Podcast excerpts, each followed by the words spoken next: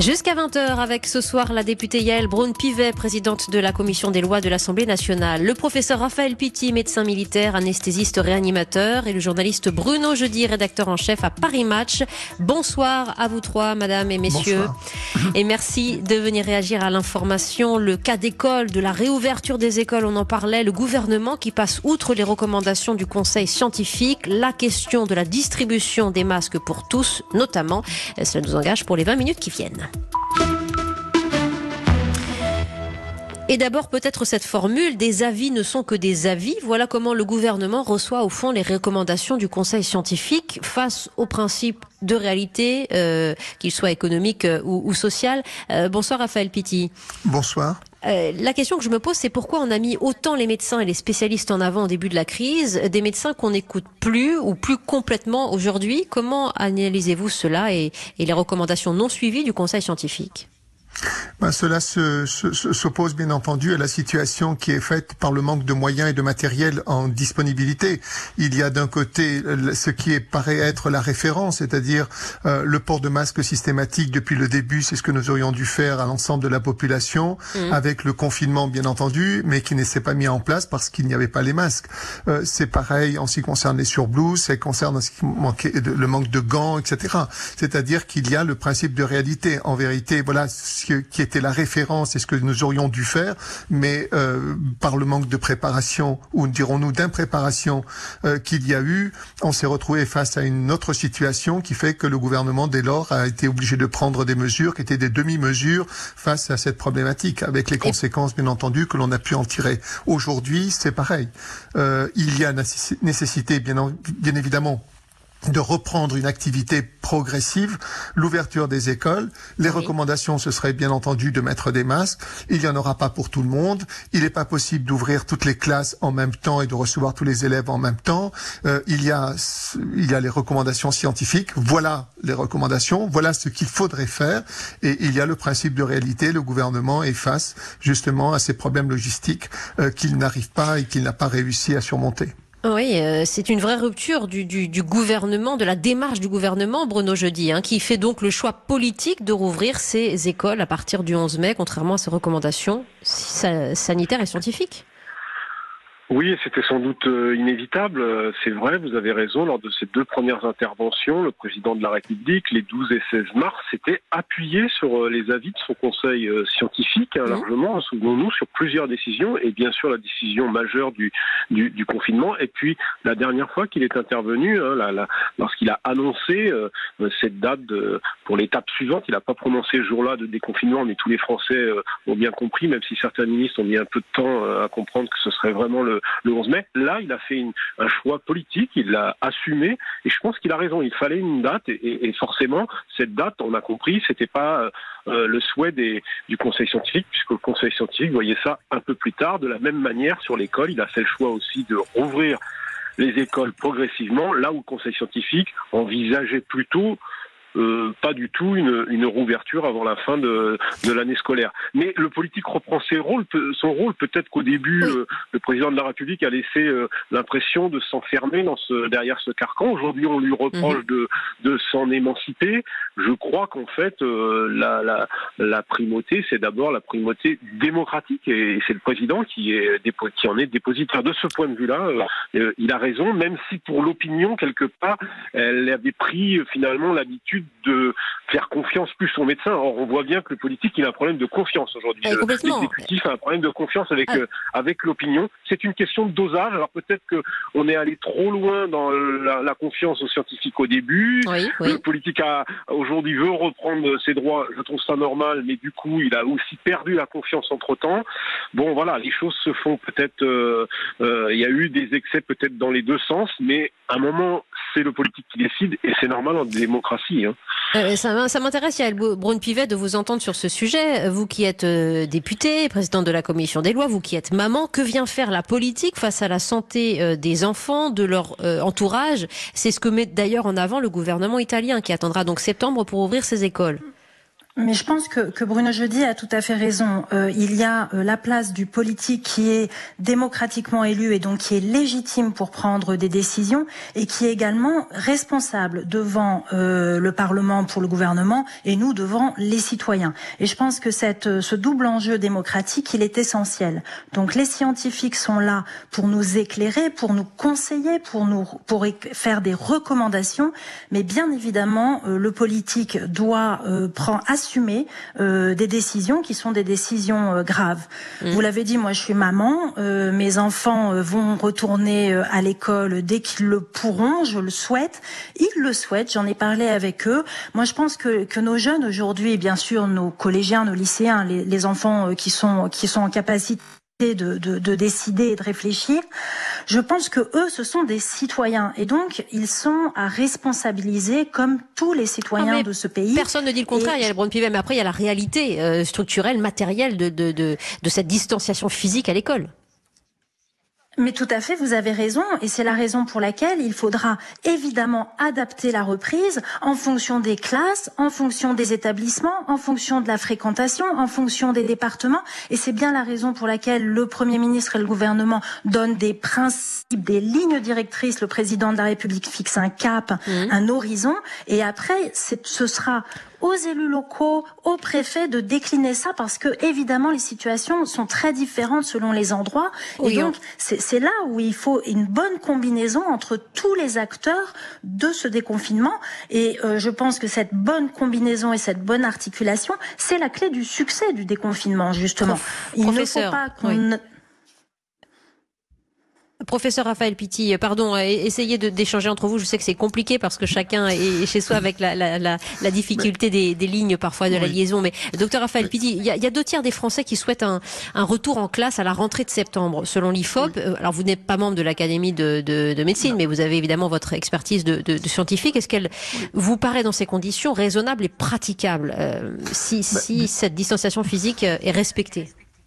Alors écoutez, on peut toujours faire un essai, bien évidemment. On peut se donner un certain temps et de regarder éventuellement si cela a une, un impact sur le sur éventuellement le, la recontamination. C'est-à-dire on a de nouveau un pic euh, de, de, recontamination parce que les mhm. enfants qui iront en classe vont s'échanger, bien évidemment, même s'il y a cette distanciation, etc. Comment empêcher au niveau des cours de récréation ou faudra-t-il pour chaque classe prévoir un temps de récréation différent des uns et des autres en mettant une distanciation même pendant un cours? C'est extrêmement compliqué. Donc ces enfants risquent de contaminer leur entourage. Mais, et quand ils vont rentrer, bien évidemment, ils risquent de contaminer leur entourage et même les adultes qui vont les encadrer, etc. Donc avec un risque, bien sûr, de d'avoir un nouveau pic de contamination. Donc ça reste extrêmement compliqué. Mais je reconnais une chose qui me paraît mm. importante et j'avais cité notre fois cette phrase de Clémenceau qui disait que la guerre est trop importante pour la laisser aux militaires et j'avais dit et j'avais dit bien évidemment euh, il en est de même pour le président de la République. Nous sommes en état de guerre et cela est bien trop important pour laisser simplement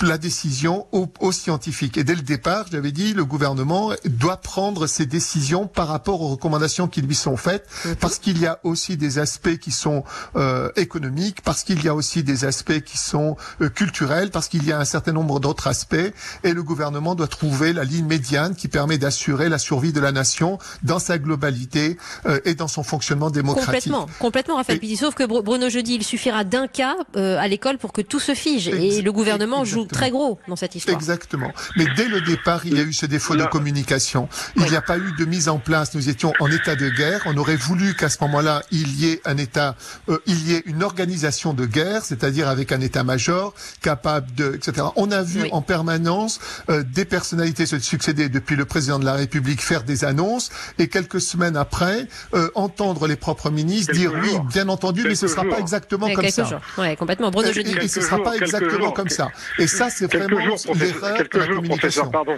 quelques jours, quelques jours, professeur. Parler de défaut de communication, c'est un euphémisme parce qu'on voit bien que ça tâtonne, ça cafouille, ça se contredit, euh, c'est compliqué. Le président de la République lui-même a alimenté la confusion avec l'aller-retour sur le confinement national, confinement, euh, confinement euh, régional. Les ministres ont laissé entendre que le 11 mai c'était une, une étape, une, une, date qui n'était pas forcément la bonne, alors que le président de la République avait bien dit qu'il avait, en privé, disait qu'il n'avait pas intention de revenir et qui ne changerait pas de date. Je crois que tout ça est un petit peu est un petit peu normal. Ce qui, ce qui, à mon avis, est bon dans, la, dans les dernières, euh, dernières décisions, ou les derniers, on voit bien les derniers arbitrages qui apparaissent, c'est que le président prend conscience petit à petit que ce, que ce déconfinement doit quand même s'appuyer sur l'échelon local et notamment le maire. Il n'y aura pas de déconfinement réussi sans euh, la participation de toute la nation et notamment les élus locaux. Le confinement s'est fait trop sur le, le, le, les agences régionales de santé. Ça n'a pas très bien fonctionné dans certains endroits. Et à mon avis, la déconcentration, alors faut pas dire décentralisation, c'est un mot vilain euh, sous euh, la Macronie. Moi, je crois que c'est détérioralisation. Ça, oui. ça, réussira si euh, les préfets et les maires fonctionnent dans le bon sens. Ça, c'est fondamental. Oui, c'est ce que vous disiez déjà, il y a Elbron Pivet, hein, le rôle important de l'élu, et on en parlait tout à l'heure avec Cécile Gallien de l'Association des, des, des, maires de France. Euh, vous serez mardi à Elbron Pivet comme député, évidemment, dans l'hémicycle pour assister à la présentation de ce plan de déconfinement par Edouard Philippe. Et on entend déjà, c'est pas pour faire de la polémique, pour faire de la polémique, hein, que je vous pose la question, mais une partie de l'opposition dire on peut pas entendre ce plan qui va durer des heures dans le détail euh, et voter dans la foulée. Laissez-nous, disait Damien Abad, au moins 24 heures euh, pour réunir des commissions, pour réunir l'essentiel du groupe euh, de l'opposition en visioconférence. Euh, on décide de quelque chose d'importance. On peut pas de avoir de précipitation dans ce contexte. Quelle est votre position euh, à chaud, Yael Brun-Pivet?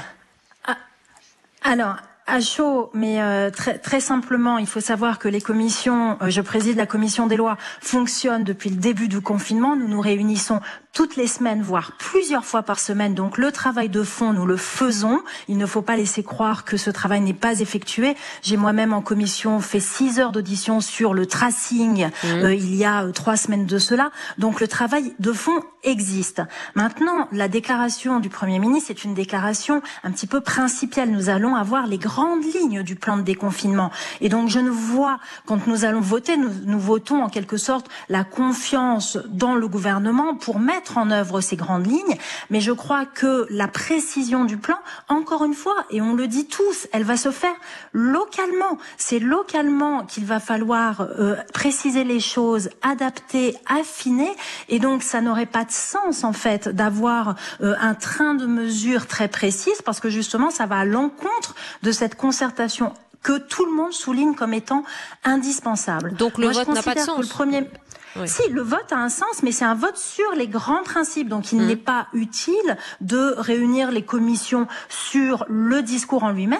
Mais je vous indique par ailleurs que, par exemple, moi-même, le mercredi matin, donc le lendemain du vote, je réunis, mais c'était une réunion qui était prévue, je oui. réunis les présidents de, des trois grandes associations régionales euh, d'élus locaux, l'AMF, l'ADF et les régions. Donc les élus sont au cœur de notre dispositif, mais je crois qu'il ne faut pas euh, exagérer la euh, rentrée. Moi, je trouve que c'est de la polémique politicienne. Le Premier ministre va faire une déclaration au Parlement, ce qui est essentiel. Moi, je préfère qu'il vienne s'adresser aux élus de la nation plutôt qu'il fasse une conférence de presse pour indiquer euh, le plan de déconfinement. Les deux sont importants, mais si effectivement le Parlement peut avoir la primeur euh, des grandes orientations, et c'est ce qui va être le cas, moi, c'est mmh. ça qui, dans une société démocratique, m'apparaît essentiel. Le vote après est essentiel sur ces grands principes-là, et après, nous allons continuer continuer à travailler dans nos commissions et les élus de terrain pourront travailler à la mise en musique de ce plan de déconfinement. Ce, ce sera mardi à 15h la présentation de ce plan de déconfinement. En attendant, c'était hier dans le 18e arrondissement de Paris. On a vu des dizaines d'habitants danser sur le trottoir sur des airs de Dalida.